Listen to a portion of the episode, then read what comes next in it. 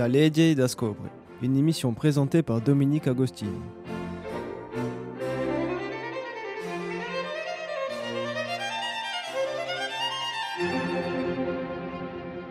Amiche e amici di RCF Gurziga, buongiorno. Oggi in nostra emissione vorrebbe parlarvi di una lettera Maio di Ubaba Francesco, Laudate Deum. De quoi s'agit-il? Le pape fait des communications assez, assez souvent à l'endroit des catholiques et du reste du monde par ses fameuses encycliques. C'est ainsi qu'il y a deux ans, je vous ai entretenu la fameuse encyclique Laudate Si, qui euh, faisait part de la position du Saint-Père et du Vatican sur la protection de l'environnement. Ce texte avait eu un grand retentissement mondial au même titre que celui des Fratelli Tutti du pape Jean-Paul II. Alors, Laudate Deum, louer Dieu, a été publié récemment le jour de la fête de Saint François d'Assise. Cette exhortation s'adresse à, à toutes les personnes de bonne volonté, écrit le pape, et porte sur la crise climatique. Déjà, comme je vous le disais, le pape Jean-Paul II, le 22 octobre 1989, avait souligné les problèmes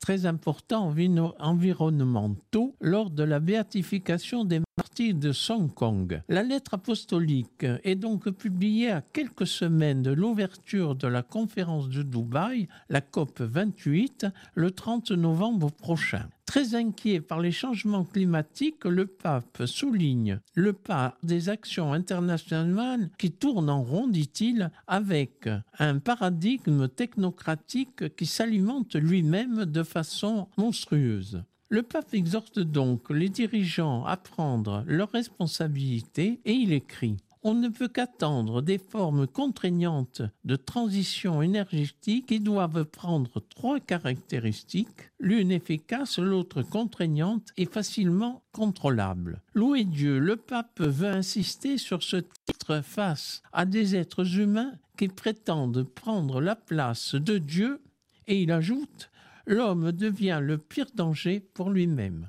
Dans son introduction, le pape souhaite appeler l'attention des chrétiens sur les évolutions qui ont eu lieu depuis sa dernière encyclique, car la terre est la maison commune de tous, et il précise que nos réactions ont été insuffisantes et que le point de rupture est proche. Nos familles sont en train de devenir en voie de danger.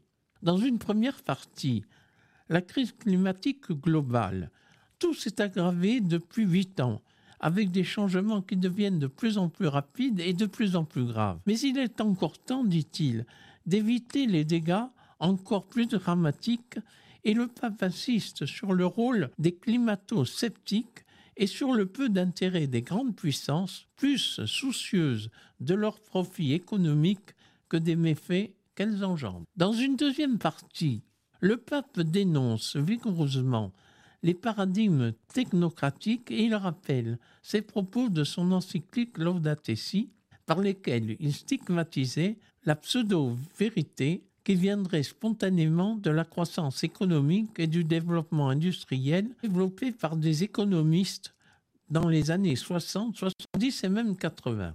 Il insiste en soulignant que tout s'est aggravé récemment avec de nouvelles apparitions technocratiques comme par exemple l'intelligence artificielle. Ces apparitions technocratiques, dit-il, s'alimentent elles-mêmes de façon monstrueuse, mais il va au-delà et il pointe cette nouvelle idéologie qui sous-tend cette obsession accroître au-delà de l'imaginable le pouvoir de l'homme. Le pape demande donc à repenser notre usage du pouvoir. Le monde, dit-il, n'est pas seulement un cadre dans lequel l'homme fait ce qu'il veut, non, le monde nous inclut en lui et nous sommes enchevêtrés avec lui, car le monde ne se, contente, ne se contemple pas de l'extérieur, mais dit-il de l'intérieur. Troisième point, la faiblesse de la politique internationale.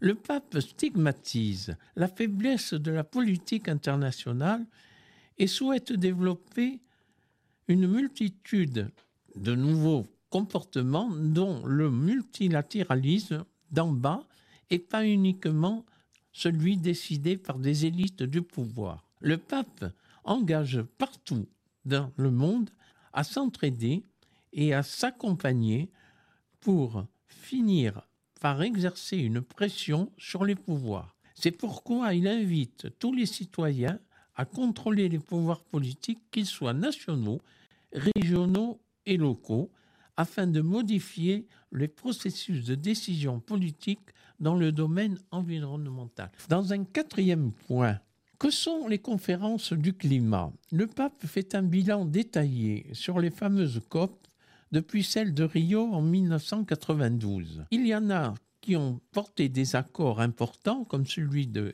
celle de Kyoto en 1995 et celle de Paris en 2015. Mais peu de mise en œuvre, dit-il, faute de, dispositifs sérieux de suivi et de contrôle et de sanctions. Alors, dans un cinquième point, qu'espérer de la COP 28 de Dubaï? Pays producteur de pétrole, le pape veut faire œuvre d'optimisme. Car sinon, dit-il, cela serait suicidaire et cela nous conduirait à exposer toute l'humanité, en particulier les plus pauvres, aux pires impacts du changement climatique. Le pape est clair, il faut D'abord, ne plus utiliser les énergies fossiles et s'orienter absolument vers les énergies propres. Il souligne qu'il ne faut pas agir au coup par coup, mais agir globalement et sans délai. Il faut des formes d'action contraignantes de transition énergétique et il s'adresse aux puissants. Il écrit Pourquoi veut-on préserver aujourd'hui un pouvoir qui laissera le souvenir de son incapacité à intervenir lorsqu'il était urgent et nécessaire de le faire. Dans un sixième point, il souligne les motivations spirituelles. Pour le pape, la vision de toute puissance de l'être humain, maître de la création, est totalement dépassée. Elle laisse donc la place à un anthropocentrisme situé. Et il poursuit. Nous sommes unis par les liens invisibles et nous formons une sorte de famille universelle une communion sublime qui nous pousse à un respect sacré, tendre et humble. Quelle belle phrase. Et le pape invite chacun et toute l'humanité consciente de son lien avec le vivant ainsi que le monde à rester humble, puis à s'engager et louer Dieu.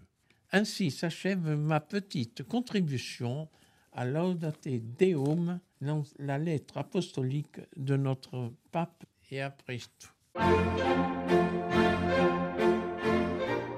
Da Legge da Scobre, une émission présentée par Dominique Agostini.